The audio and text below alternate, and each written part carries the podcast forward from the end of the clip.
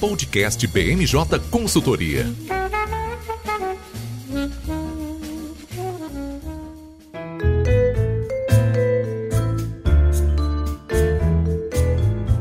Pessoal, está começando agora mais uma edição do podcast BMJ. Eu sou o Lucas Fernandes e, como sempre, nós trouxemos um time de especialistas para conversar aqui comigo hoje. E eu queria dizer que eu estou muito feliz porque dessa vez eu estou conversando com todos os convidados do, de uma coordenação aqui do meu coração, que é o time de análise política e sustentabilidade da BMJ.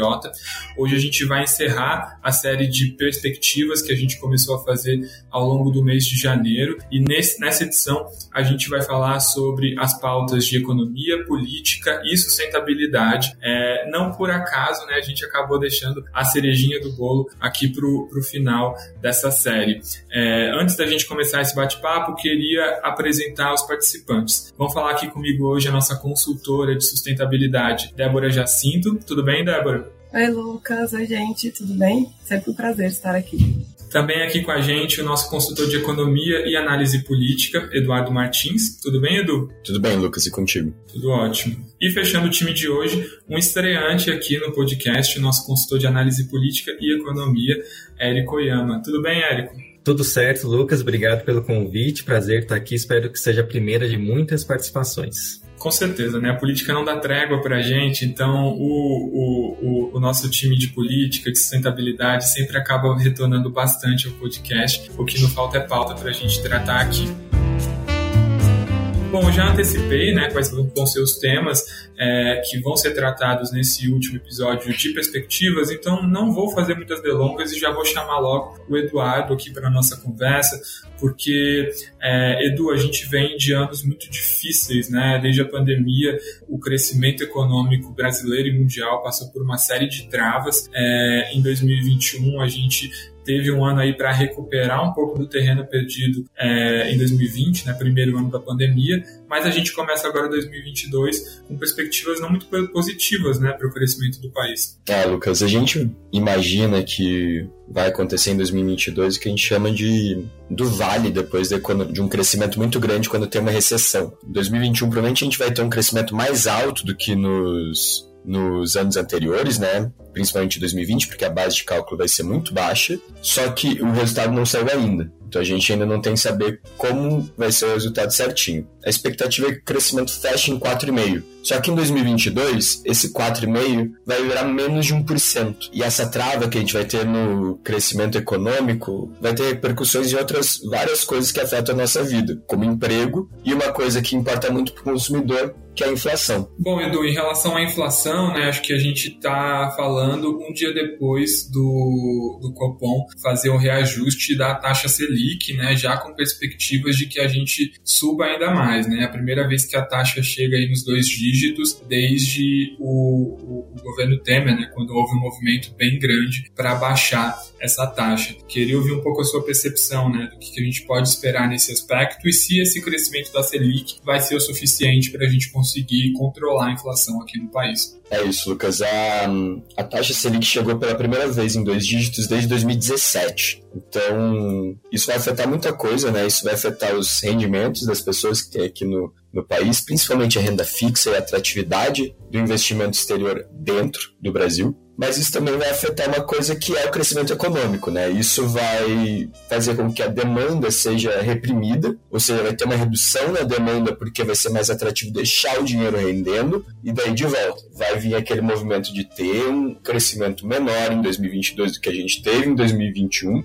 e isso não vai ser suficiente para conter a inflação. Eu já estou dizendo assim, ó, não vai ser. Por quê? Porque a inflação que a gente está tendo agora não é uma inflação só de demanda, não é aquele descompasso que tem uma demanda muito alta e uma oferta que não consegue suprir isso. É uma inflação que acontece principalmente por um aumento no preço de insumos. E os insumos, na sua maioria, não dependem de um preço nacional. É uma coisa que vem de fora. É a crise do desabastecimento, é uma crise climática, é, são várias crises e crises que estão fazendo com que esse preço suba e o produtor brasileiro só tem que acatar isso e repasse esse aumento dos custos para o consumidor. Então, a taxa de juros aumentando não vai ter um efeito que vai conseguir suprimir completamente essa inflação. Ela pode segurar um pouco, pelo lado da, da demanda. Mas esse lado da oferta ela não vai ter efeito, não. É interessante né, você falar isso, Edu, e eu até lembrei de uma frase que você usou em uma apresentação, né, que o Copom está fazendo aquilo que se espera no momento de inflação elevada, mas não aquilo que é necessário, né? Porque os fundamentos dessa inflação, como você apontou aí muito bem na sua fala, são, na, na sua maioria, né, fora,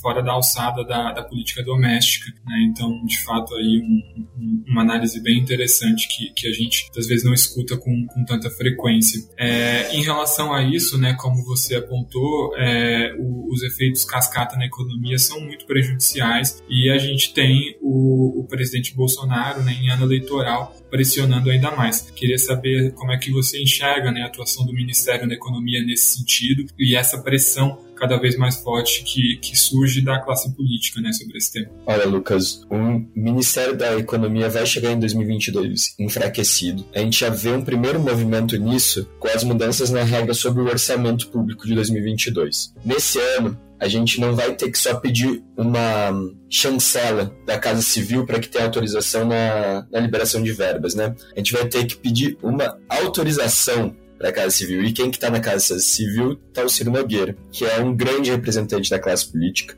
e principalmente das vontades do chamado Centrão. Então a gente vai ver uma entrada de 2022 com o Ministério da Economia enfraquecido, batendo um pouco de frente com as vontades políticas que a gente vai ter em 2022 é um ano eleitoral, eles vão querer gastar muito e o Ministério da Economia provavelmente vai tentar segurar isso e sempre com as vontades do Centrão ali sendo analisadas pelo ministro-chefe da Casa Civil. Duas pautas de momento mostram bem esse embate do Paulo Guedes com o governo federal, que talvez queira ter a mão mais aberta, já que a gente está em ano eleitoral. Uma delas é a PEC dos combustíveis, que a priori seria mais ampla, abordando todos os combustíveis. A perspectiva de momento é que aborde somente o óleo diesel. E outra é o reajuste de servidores, que não tem um caráter popular tão amplo, mas que pode trazer impactos sobre a governabilidade, uma vez que a categoria cogita uma greve geral. Isso pode atrapalhar a liberação de importações e exportações. Embora a categoria não seja muito ampla, tem potencial para fazer bastante barulho e causar impactos negativos sobre a economia e atividade econômica. É isso aí, né? Um ano bem movimentado, sem dúvida. A gente já começou com essa perspectiva, né? O Érico até chegou a acompanhar aí em loco algumas movimentações de servidores e é uma crise fabricada pelo Bolsonaro, né, Edu? Igual tantas outras a gente já viu ao longo desse governo, né? É uma espécie até de, de teste, né? Para ver até onde essa corda liberal arrebenta, né? Até o momento a gente vê o presidente se distanciando, mas não abandonando completamente essa agenda ainda, né? Mas fato é que temas importantes e que foram elencados aí como prioridades que o Paulo Guedes faria é, já foram praticamente abandonados, né? E, e, acho que um ponto importante é que a gente viu recentemente o fim do Dream Team, né? Então aquele time dos sonhos da Faria Lima já não existe mais, né? Aquela estrutura que foi colocada é, para rodar em 2019 já ruiu. É isso aí, Lucas. E só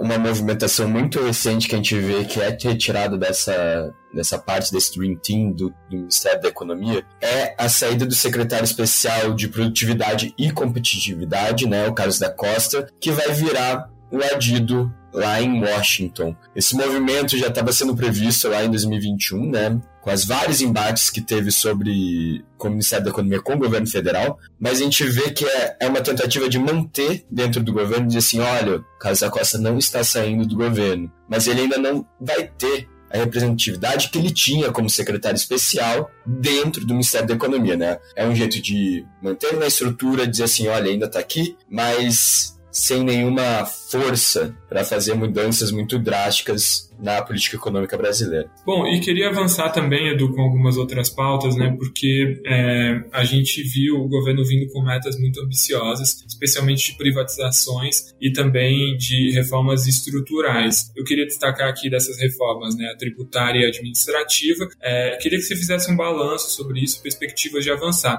Eu sei que esses foram temas que já foram tangencialmente abordados em outros episódios de perspectivas, mas acho que é legal ter essa visão também de quem acompanha mais de perto o, o Ministério da Economia. Lucas, a reforma tributária provavelmente é única questão que vai avançar em 2022, da perspectiva do Ministério da Economia, seria a reformulação da tabela do imposto de renda. Né? A gente vê todo o movimento do Ângelo Coronel tirando de pauta, engavetando a proposta mais ampla do imposto de renda e colocando só uma mais específica dessa questão da tabela. É uma medida que não vai ter um, um impasse muito grande na classe política ou de aceitamento pela população, porque um jogo de soma zero, né, a princípio, vai dar para as pessoas que precisam de mais dinheiro um benefício e tirar da galera que está mais em cima, assim, então não tem como, como se mostrar contrário a isso de uma forma tão aberta. E a reforma administrativa, assim, Lucas, sinceramente, no governo Bolsonaro não sai, né? Eu sei que a gente sempre faz uma análise sobre isso, se vai sair ou se não vai sair, que pontos que vão sair, mas a reforma administrativa é uma medida muito impopular nesse momento, que vai ser muito difícil de avançar em 2022. É, isso aí a gente casa inclusive com a questão da, da greve dos servidores que o Érico mencionou, né? A gente tem ali uma série de, de servidores se mobilizando depois do aceno que o Bolsonaro fez para os agentes policiais e penitenciários, mas no, no fim das contas, né, é, é, muito improvável que todas as categorias recebam aumento. Então é muito mais uma manifestação para tentar bloquear benesses que vão é, sendo direcionadas para categorias específicas pro, que, que beneficiam o presidente. E também o segundo ponto seria se blindar de vez de uma reforma administrativa. Né? Então, já tendo essa mobilização aí é, a favor de um aumento, é, acaba sufocando. Né? Então, é, é, basicamente o que a gente deve ver aí como acordo, né? eventualmente para dissolver essa mobilização. Os servidores não recebendo o aumento, mas tendo um compromisso de que a administrativa não vai ser uma prioridade do governo esse ano, né? mas vai lembrar que é ano eleitoral, né? mesmo sem essa movimentação é, em prol do aumento, já seria muito difícil, né? especialmente porque a reforma administrativa ela deve dar bases que seriam ali é, dispersadas para o âmbito estadual e, e, municipal, né? igual aconteceu com a reforma da Previdência. Então, um assunto que vai pegar muito a, a base eleitoral de uma série de, de parlamentares. Bom, Edu, e para finalizar, né, um assunto que nunca saiu de pauta desde a greve de 2018 é a pressão dos caminhoneiros e é, a questão, sobretudo, em relação ao preço dos combustíveis. Né? É claro que existem algumas outras insatisfações da categoria, como o não cumprimento da tabela do frete, né, algumas condições que haviam, sido impostas e, e não foram implementadas, mas a questão dos combustíveis pressiona muito esse segmento e não apenas ele, né? Tem um efeito cascata em toda a economia. A gente tem ouvido muito nas últimas semanas, né, o governo federal se mobilizando para tentar apresentar uma resposta em relação a isso. No final de 2021, a gente viu a Câmara avançando uma proposta que visava congelar o ICMS para que os governadores não, não pudessem, enfim, movimentar tanto as alíquotas para que o preço fosse um pouquinho mais controlado. Como é que você está vendo essas discussões nesse momento? Lembrando que a gente tem o senador Jean Paul Prats relatando também matérias desse sentido lá no Senado. Lucas, é, essa PEC dos combustíveis que a gente está se é, analisando aí é uma questão que vai afetar principalmente os impostos federais sobre os combustíveis, em específico, nesse momento de discussão, a gente vê uma discussão sobre o imposto sobre o diesel. Por que o diesel? Porque o diesel entra em acordo com a categoria dos caminhoneiros, né, que mesmo fazendo a greve era uma categoria próxima do, do governo federal, e principalmente, e o mais importante, afeta o preço dos insumos dentro do país, porque é uma questão de toda logística, geralmente envolve o diesel e não envolve os outros combustíveis. Se a gente está esperando uma redução no preço da bomba de gasolina ali, vai ser difícil de ver. É, como o Lucas citou, o senador Jean Paul Prats é relator de dois projetos de lei que estão no Senado que tratam de combustíveis. Um deles é a criação de um fundo para que o preço dos combustíveis oscile menos em momentos de alta do barril de petróleo, e outro seria uma mudança na fórmula de cobrança do ICMS? O próprio governo pensou em criar esse fundo, mas depois descartou essa possibilidade porque chegou-se à conclusão de que teria impacto no dólar, consequentemente na inflação e teria um efeito cascata. E o governo agora sequer sabe se apresenta a PEC ou se traz as iniciativas à discussão por meio desses projetos de lei que já estão em tramitação. Resta saber se o presidente Bolsonaro estaria disposto a abrir mão do capital político que ele poderia angariar, ainda mais em um ano político, sendo um dos fiadores dessa redução do preço de combustíveis. Um ponto que eu destaco que ao deixar a gasolina de fora, ele deixa de agradar uma parcela importante da sua base de sustentação, que é a classe média, porque acho que qualquer um aqui, que, que, qualquer um dos ouvintes que nos acompanha já ouviu em alguma rodinha de conversa, discussão sobre como o preço da gasolina tá alto e tudo mais. Alguns até compartilham imagens de preço de combustível atrativo em grupo, falam, ó, lugar X o preço tá bom, porque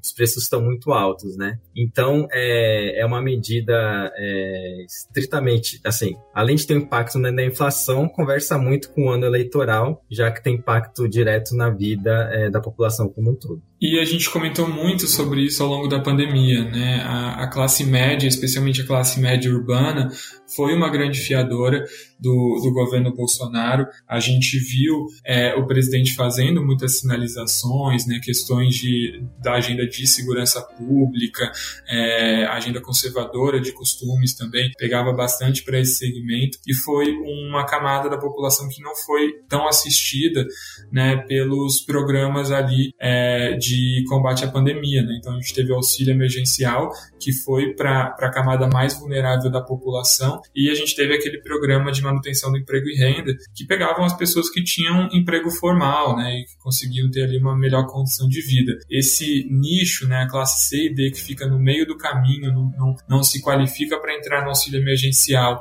e nem tinha um, um emprego fixo ou, ou, ou, era, ou era empregada de uma grande empresa que conseguiu renegociar renegociar suas dívidas, acabou sofrendo muito, né? E a gente vê esse reflexo nas pesquisas eleitorais. Já atualmente o Bolsonaro aí, de acordo com alguns institutos de pesquisa, só conserva a maioria quando a gente pega o segmento da população que recebe acima de 10 salários mínimos, né? Em todas as outras, a gente já vê aí uma prevalência do Lula. Então, sem sombra de dúvida, é um, ponto de atenção. E eu queria destacar também outra questão, né, Érico? A gente está gravando esse episódio no dia 3 de fevereiro, um dia depois da sessão solene que marcou o início dos trabalhos dessa legislatura, né, que foi no dia 2 de fevereiro. Bolsonaro discursou lá e falou sobre algumas prioridades, inclusive algumas questões da agenda de costumes. É, o que, que você avalia disso e se é uma tentativa aí de trazer esse eleitorado mais para perto? Mas na mesma linha, eu acho que da vontade política de baixar o preço da gasolina, quer conversar com a sua base é, de sustentação. Mesmo não sendo uma medida é, adotada no ano passado, que é a flexibilização da posse e do porte de armas, foi um tema bastante destacado ao longo da fala do presidente Bolsonaro no início do ano legislativo. Citou uma série de programas econômicos aprovados no ano passado, o BR do Mar, falou do Pix também, que foi passou a ser implementado no seu mandato, falou da parte agrária também, já que boa parte da base de sustentação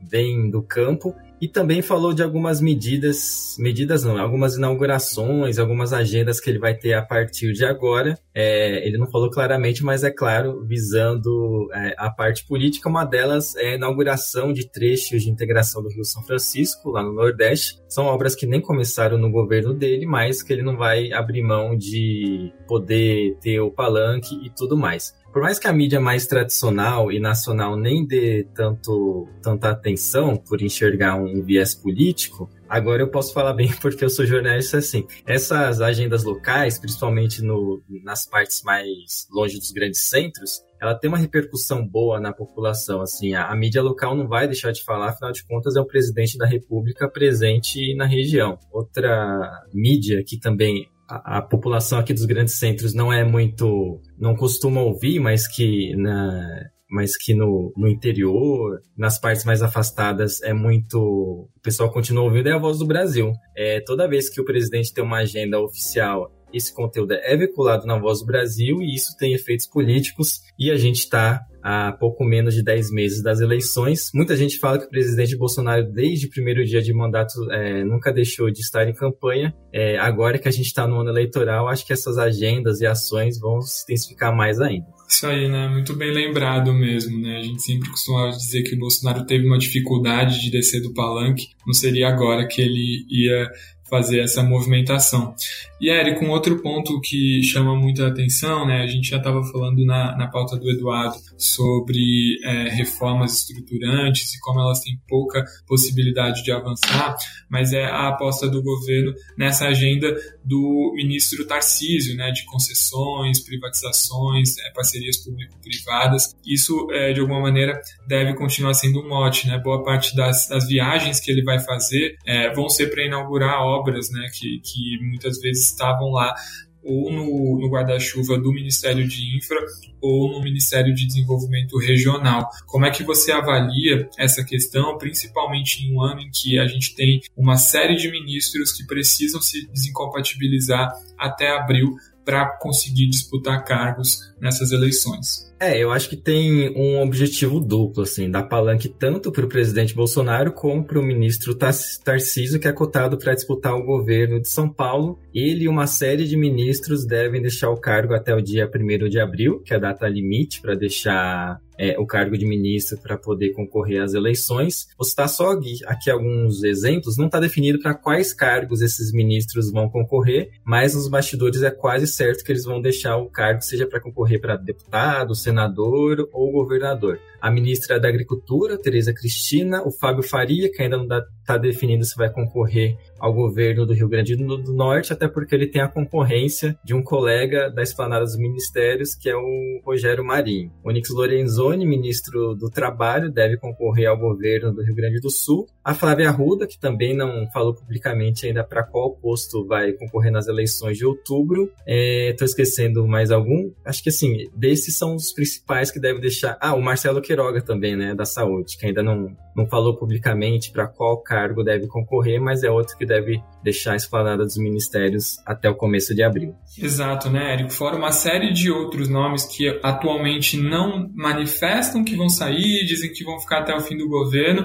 mas que na hora do vamos ver podem é, pular fora né, dos seus cargos para conseguir ter essa projeção. Né? Destaco aí a ministra Damares, que o Bolsonaro tem sinalizado muito que, que seria importante ter ela como candidata, mas recentemente começou a circular o rumor de que ela poderia se candidatar ao Senado pelo Amapá para fazer frente ao Davi Alcolumbre, né? E vamos lembrar, o Davi Alcolumbre comprou uma briga com os evangélicos ao segurar a indicação do André Mendonça para o STF, né? Um movimento muito mal sucedido, já que o André Mendonça conseguiu ser é, é, indicado para o STF, fora o Ciro Nogueira, né? Que diz aí para os quatro ventos que não sai do governo, mas que cogita aí também nos bastidores tentar o governo do Piauí, né? Então é um, um movimento aí para a gente ficar de olho. E já que a gente já começou a falar muito sobre essa corrida eleitoral e como os ministros estão se movimentando em relação a isso, Érico, acho que vale a gente começar a falar também sobre os presidenciáveis agora. A gente já apontou né, algumas dificuldades do Bolsonaro e ponto-chave é a busca de um vice, né, já que o Mourão é quase certo que não volta com o Bolsonaro para essa chapa presidencial, né? Inclusive ele cogita ali disputar algum cargo em São Paulo ou no Rio Grande do Sul. Como é que você avalia essa busca e, e se o, o, que você acha, né, Érico? Se o, o, Bolsonaro vai firmar esse casamento com alguém do Centrão ou com um nome mais técnico ou da ala militar? Então, esse é um, é um ponto bem importante, uma escolha que o Bolsonaro vai ter que ponderar bem, porque é assim, se ele escolhe alguém no Centrão, ele viabiliza ainda mais apoio da classe política e desse, e desse grupo que domina as ações ali no Congresso, pode trazer um pouco mais de tranquilidade até é, nas votações nesse último ano. Por outro lado, se ele escolher alguém que é de, mai, de maior confiança, principalmente entre os militares, na quarta-feira surgiu o nome do, do ministro Augusto Heleno, ele fica mais seguro é, em caso de reeleição, né? Vale lembrar que o vice, embora tecnicamente ou politicamente tenha ações reduzidas, mas é importante você escolher um vice em quem você confie, porque na história recente a gente teve o caso da presidente Dilma Rousseff, que sofreu impeachment muito por conta é, do movimento do então vice Michel Temer, que desembarcou do governo ali, o partido dele também, o MDB, e ajudou a angariar o impeachment dela em 2016. Então, acho que é um cálculo político que vai ter que ser muito bem feito pelo presidente Bolsonaro e vai ser um dos focos principais da, da atenção da mídia e de todo mundo que acompanha política ao longo das próximas semanas. Pois é, se a gente fizer uma análise histórica, pegando de, é, da redemocratização até é, 2014, né, quando a Dilma é reeleita, a gente tem uma trajetória de que muitos vices ascenderam ao poder. Né? Então a gente tem o Sarney, que foi o vice do Tancredo e assumiu a presidência durante todo o mandato, né, já que o Tancredo nem chegou a tomar posse. A gente teve o Itamar Franco assumindo no lugar do Fernando Collor e mais recentemente o Michel Temer no lugar da, da Dilma, né? E uma coisa que muita gente fala em Brasília é que se Bolsonaro tivesse um ministro um pouquinho mais forte, né, sobre um ministro não, um vice-presidente um pouquinho mais forte, sobretudo naquela primeira onda da pandemia, onde havia uma preocupação muito grande e, e um, um um certo é, desleixo, eu diria, do, do, governo federal em relação ao combate, ali poderia ter sido um momento propício para que houvesse essa troca né, pela classe política, algo que não aconteceu por conta do Mourão. Né? Então, esse ponto que você levanta tem muito a ver. Mas agora, um candidato que não está com medo de ter um vice um pouquinho mais forte é o Lula, né, Érico? Que tudo indica, a gente vem aí para uma chapa Lula-Alckmin, né? Sim, é, e nos bastidores, é, quem acompanha o ex-presidente Lula de perto diz que ele tem na cabeça certa de que o ex-governador de São Paulo, Geraldo Alckmin, vai ser o vice na chapa dele. Ele só tem que desatar um nó por conta da federação que está perto de ser selada entre o PT, PSB PV e PCdoB. O principal entrave relacionado ao PSB, especialmente no estado de São Paulo. Por quê? O Márcio França, do PSB, quer ser candidato ao governador, assim como o Fernando Haddad, do PT. O Lula, inclusive, tem na agenda, ao longo dos próximos dias, conversas, especificamente em São Paulo, para tentar resolver essa situação. Uma das soluções seria o Márcio França abrir mão da candidatura ao governo e concorrer ao Senado mas lembrando que nesse ano só tem uma vaga ao Senado em cada estado, então a disputa seria um pouco mais apertada. Então, na esquerda, o principal entrave é com relação a essa federação. Agora, na terceira via, tá tudo em aberto. É, ontem, a gente está gravando na quinta-feira, né? Então, na quarta-feira, surgiu uma novidade política. O MDB e o PSDB anunciaram o início de conversas para, quem sabe, formar uma federação também, o que tiraria da, do xadrez aí entre os pré-candidatos à presidência uma das peças, ou o João Dória, do PSDB, ou a Simone Tebet. Muito provavelmente, se essa federação for confirmada, eles formariam uma chapa, claro, com um dos dois abrindo, abrindo mão da presidência. É, né, a gente vê a terceira via, né, e vale até a gente fazer uma análise maior, ampliando aqui para o Moro e para o Ciro Gomes, com uma dificuldade muito grande de se viabilizar. Né? Então, hoje, quando a gente soma o desempenho desses três maiores candidatos, é, eles não chegam ao volume que o Bolsonaro tem de eleitores, né? E isso é especialmente delicado quando a gente soma o voto do Bolsonaro com todos os votos da terceira via e eles ainda não atingem o patamar que hoje o Lula performa, né? Então, isso aí dá o tom de como a gente tem uma disputa que tende a seguir pela polarização e como o dilema da terceira via é muito mais do que formar alianças, né? Porque nisso boa parte desses candidatos que estão aí em disputa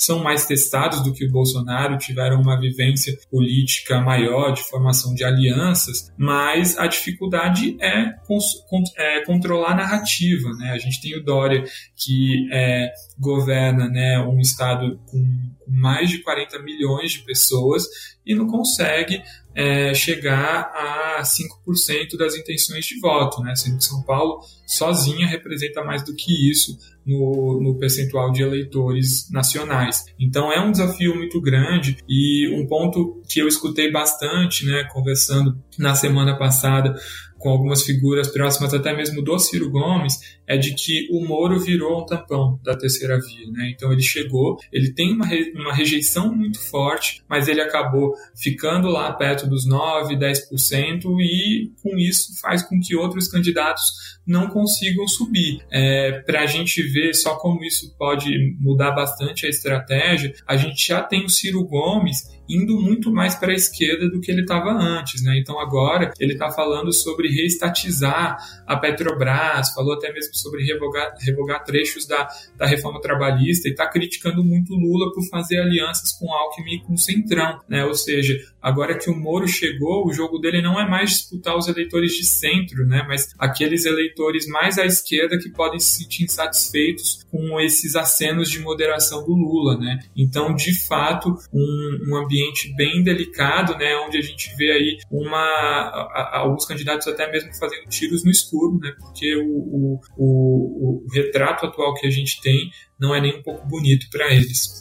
Para finalizar, Lucas, ontem no discurso do presidente Bolsonaro no Congresso, ele teve recados claros em contrapontos a falas recentes do ex-presidente Lula, quando ele fala que de maneira alguma vai regulamentar a mídia, rebatendo falas recentes do ex-presidente Lula, e também que é contra é, qualquer revisão na reforma trabalhista, também outro ponto aí que o ex-presidente Lula vem defendendo abertamente, que caso eleito vai revogar a reforma trabalhista de 2017. E eu só queria destacar mais dois pontos, né, para antes da gente sair dessa parte de eleições. O primeiro deles é que a gente já vê aí uma preocupação grande do mercado em relação a esse último ano do governo Bolsonaro, né? Como a gente apontou a situação do presidente não é nem um pouco fácil, né? Ele vai ter que se virar aí para conseguir é, disputar, bater de frente com o Lula e a gente já vê no mercado um temor do que eles chamam de efeito Macri, né? Que o, o, o Maurício Macri foi o presidente da Argentina antes do Alberto Fernandes, foi eleito com uma pegada muito liberal, pró-setor produtivo, com uma, uma narrativa contrária ao peronismo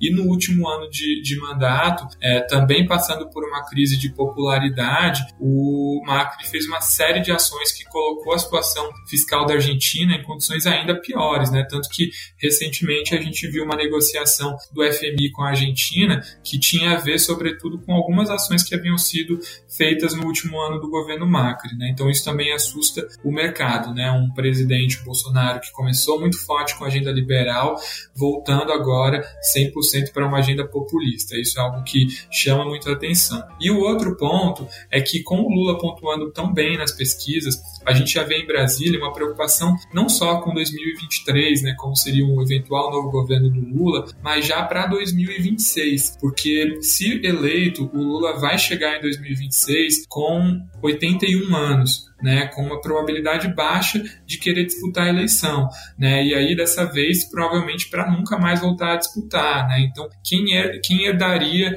né, esse capital político do Lula? A gente tem uma série de atores, né, desde Haddad e Gleisi Hoffmann lá no PP, até o Alckmin, que, que vai virar o vice do Lula, e o Boulos, né, que tem uma trajetória muito parecida. Então essa deve ser uma narrativa também, caso a gente venha ter um governo Lula. Alguns atores é, tentando se cacifar para conseguir herdar esse capital político. Né? O, o Haddad, à primeira vista, pode sair é, na frente, né? porque em 2018 já recebeu mais de 44 milhões de votos, mas é um terreno em aberto. Né? Até 2026 muita coisa pode rolar e eu diria que essa vai ser uma grande tendência, assim como a gente já vê isso acontecendo lá nos Estados Unidos, né? com o Biden dando indícios de que não deve disputar reeleição e a gente vendo a, a Kamala Harris e outras figuras dos democratas tentando se posicionar para se firmar como sucessor do Biden. Né? Claro que a situação é bem diferente. Né? O Biden é, representa uma peça dentro dos, dos, democratas. Aqui no Brasil, talvez o Lula represente a peça dentro do PC,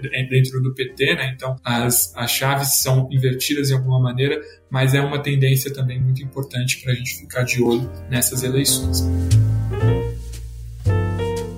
Bom, queria aproveitar para já chamar a Débora nessa conversa, porque foi-se o tempo, né, Débora, que a agenda de sustentabilidade era um assunto que não era tratado em campanha, né? Dessa vez a gente deve ver uma preocupação muito grande de uma série de candidatos com a agenda verde, né, até mesmo para se contrapor ao Bolsonaro. Exatamente, Lucas. É, foi-se o tempo que sustentabilidade ficava só restrito às ONGs, a setores ambientalistas, mas é isso que você falou. Os candidatos é, eles vão querer capitalizar essa agenda ambiental para se contrapor ao presidente Bolsonaro. É, desde o início do governo, o é, o governo do Bolsonaro vem sendo criticado muito fortemente por diversos setores em relação à falta de prioridade com a agenda ambiental. Então, acho que vai ser um ponto chave agora em 2022, principalmente também por conta dos compromissos firmados pelo Brasil na COP26. É, então, existem pressões para demonstrações concretas, para de fato colocar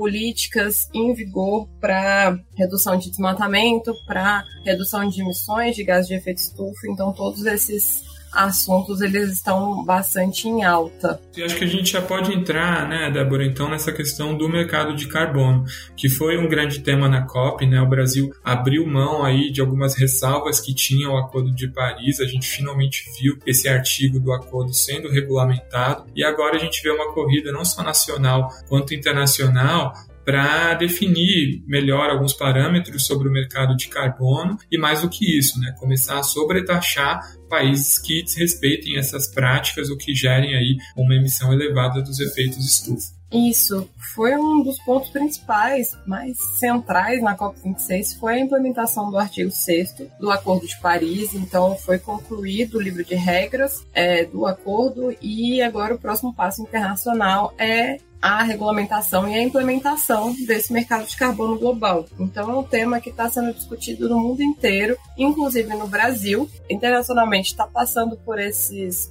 essas fases mais técnicas, mais burocráticas de como serão as regras, quais serão os requisitos para esse mercado de carbono global e é possível que esse mercado de carbono global seja implementado na COP27, que vai acontecer em novembro desse ano, ou na COP28, que será em 2023. É, então, são, então tem que ter o consenso de todos os países que estão na COP é um processo mais lento. Mas dentro dos países as discussões já estão bem avançadas. Na União Europeia, principalmente, que, que a União Europeia já tem um mercado de carbono próprio, mas é, eles a Comissão Europeia está fazendo diversas propostas para sobretaxar, igual você falou, Lucas, países que têm um nível de emissão mais alto. Então, a gente tem propostas como o CIBEN, que é um mecanismo de ajuste de carbono na fronteira. Então, para taxar os produtos que entram na União Europeia, que são provenientes de países que têm uma legislação mais solta em relação às emissões, para incentivar, através de mecanismos comerciais, que os países adotem mecanismos de redução de emissões. E falando agora do Brasil, o Brasil está com o PL, um projeto de lei que está atualmente tramitando na Câmara dos Deputados, o PL 2148-2015. É, esse projeto de lei tem como objetivo regulamentar o mercado de carbono interno no Brasil e atualmente ele conta com a relatoria da deputada Carla Zambelli. É, a deputada Carla Zambelli que era presidente da Comissão de Meio Ambiente da Câmara até o final do ano passado então, só for dando um parênteses aqui, a Semades vai passar por uma eleição agora no começo do ano para a nova presidência. A gente está aguardando a movimentação das lideranças para ver os indicados, mas de toda forma, o PL 2148 2015 ele está tramitando em regime de urgência, então ele já está pronto para votação direto no plenário. E é interessante em relação a esse ponto sobre o mercado de carbono brasileiro é que a Carla Zambelli fez um novo substitutivo pouco antes do recesso parlamentar, em que ela colocou como prioridade a criação de um mercado de carbono regulado no Brasil. Na primeira proposta, no primeiro parecer que ela enviou, ela colocava a necessidade de impulsionar o mercado voluntário de carbono, mas nessa nova justificação, ela colocou que após as discussões da COP26, ela percebeu ser crucial a implementação de um mercado regulado. E eu trago esse ponto principalmente porque é um dos pontos de atrito entre o Ministério do Meio Ambiente e a Carla Zambelli e o Congresso de forma geral sobre esse tópico. Porque, apesar da Carla Zambelli ser da base do governo, o ponto mercado de carbono regulado é, não é um ponto que o MMA está defendendo, pelo contrário. Então, tem esse atrito. O MMA ele não se posicionou de forma favorável ao mercado regulado, ele está muito focado em pagamentos por serviços ambientais e outros mercados é, voluntários. Então, desde o segundo semestre de 2021, o programa Floresta Mais, o Ministério tem é, criado diversas outras modalidades dentro desse programa, é um dos pontos de prioridade. Então, é, inclusive, uma informação de bastidor que a gente recebeu foi que, dentro do executivo, nos ministérios, o tópico mercado de carbono não é consensual. Então, a gente tem o MMA, que é contrário, o Itamaraty está neutro, apesar de perceber que poderia ser vantajoso é, na parte comercial, no sentido de é ser um, um, instrumento comercial que ajuda o cumprimento das metas, mas oficial, oficialmente o MRE ele está neutro nessa discussão. Tem alguns ministérios que são favoráveis, mas o, o central, que é o Ministério do Meio Ambiente, ainda está contrário a essa situação. E, por outro lado, no Congresso a gente tem uma situação um pouco mais consensual. O PL ele está pronto para ser votado em plenário. É provável que ainda este ano, 2022, seja aprovado na Câmara, passe para o Senado. A perspectiva é que antes da COP27, que acontece em novembro no Egito, tenha algum direcionamento na regulamentação do mercado de carbono no Brasil. Pois é, né? Lembrando que é, a COP27 em novembro aí, a gente já vai ter o resultado eleitoral, né? Além de ter todas essas questões que a Débora trouxe né, na agenda de sustentabilidade, deve também ser uma vitrine, né, que caso o Bolsonaro seja reeleito, ele pode se aproveitar, né? não diria que de maneira tão efetiva, porque o Bolsonaro já não participou da última COP26, né? então talvez levando alguns ministros ou figuras que vão assumir ministérios em 2023. Por outro lado, se a gente não tiver a reeleição do Bolsonaro, né, é muito provável aí que a gente veja o candidato eleito é, se movimentando também e possivelmente participando desses eventos lá no Egito, né, porque vão ser uma vitrine e é, talvez com exceção do Bolsonaro, né, a gente deve ter aí é, outros presidentes, né, outros candidatos, caso eleito, tentando retomar né, o papel de protagonismo que o Brasil já teve na arena de meio ambiente. Né? Não vai ser um momento fácil, né, já que por, por algum tempo a gente tem sofrido aí de vitrine, de, de telhado de vidro para algumas potências justificarem né, até mesmo medidas protecionistas, mas é uma posição que a gente já ocupou, né? então é possível que, que seja reativada aí por, por novos governos. Inclusive, Débora, eu queria comentar sobre é, essa questão da pauta ambiental na inserção né, do Brasil na agenda internacional. A gente já comentou no, no episódio anterior com o Celso, né, representando a equipe de comércio da BMJ, sobre a decisão da OCDE né, de abrir o processo de acessão do Brasil e de outros países que estavam na fila para entrar nessa organização.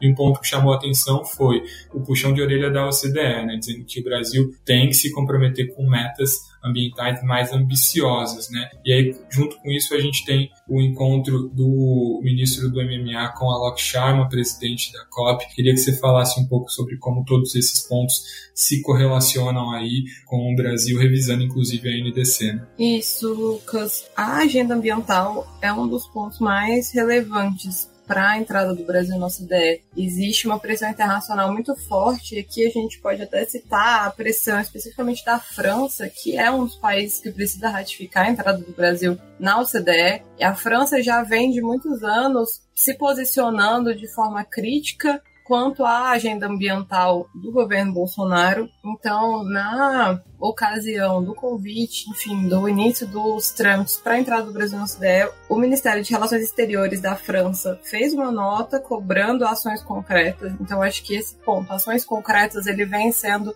muito enfatizado de que o Brasil apresentou metas durante a COP, apresentou metas de zerar o desmatamento até 2028, metas de redução de emissões em 50% até 2030 e zerando as emissões de gases de efeito estufa até 2050, enfim uma série de, de metas foram firmadas, compromissos pelo Brasil, mas o que a comunidade internacional mais tem cobrado são as ações concretas. E o ministro Joaquim Leite se reuniu nessa semana, primeira semana de fevereiro, com o presidente da COP26, Alok Sharma, em que nessa reunião ele enfatizou novamente esses compromissos ambientais, também é, puxando o final de janeiro, logo após a carta convite da OCDE, o presidente Jair Bolsonaro, em resposta, também reafirmou esses compromissos de uma forma um pouco abstrata, então não tinham ações concretas de fato nessa carta do presidente Bolsonaro, mas falando sobre fim de desmatamento, redução de emissões,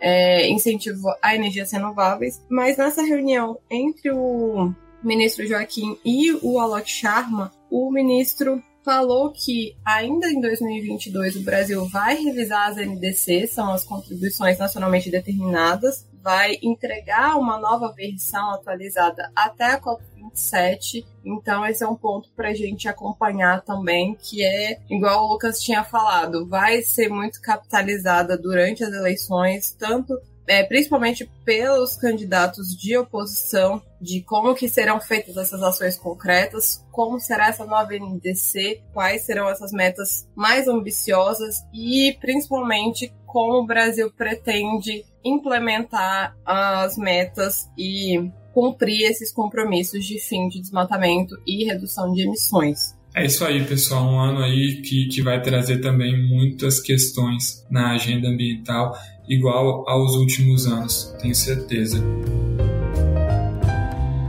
Bom, eu queria encerrar esse episódio e dizer que foi um prazer poder dividir essa bancada com uma parte do time que eu amo fazer parte aqui na BMJ, o time de análise política e sustentabilidade. Então, queria agradecer novamente a participação da Débora, do Eduardo e do Érico aqui comigo hoje e dizer, antes de me despedir, que eu entro de férias. Então, a, eu só volto aqui para o podcast depois do carnaval. Enquanto isso, a Fernanda César, nossa consultora de legislativo, assume as rédeas aqui do programa. Então é isso, né? Só depois da quarta-feira de cinzas que eu volto a me informar sobre política. Né? O que acontecer até lá não é mais da minha responsabilidade. Um abraço a todos e até lá.